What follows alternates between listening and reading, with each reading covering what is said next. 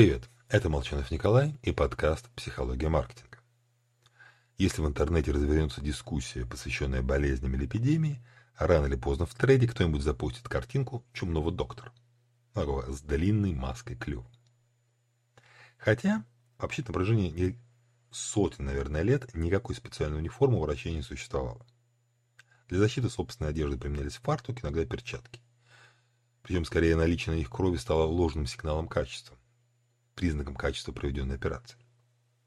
Потому что большинство, большинство людей разделяет идею, если человек пашет по 15 часов в сутки, руки по в крови, значит он молодец, работает хорошо. А тот, кто мечтательно смотрел в окно два часа, после чего написал страничку текста и пошел домой, бездельник. Хотя в то же время никто из нас не платит и не хочет платить стоматологам за почасовую работу. Если нам вырвут зуб мудрости за пару минут, мы не начнем просить заплатить поменьше, так врач совсем не трудился. Может, на самом деле людям важна, как сделана работа, а не то, сколько часов она заняла. Да, в ряде отраслей выставлять прайс в часах давно стало норм. Сам этим грешил. Только когда мы продаем свое время, мы отбрасываем возможность оценить себя как специалиста, способного сделать разницу. Так что подумайте, как оцифровывать свои собственные услуги.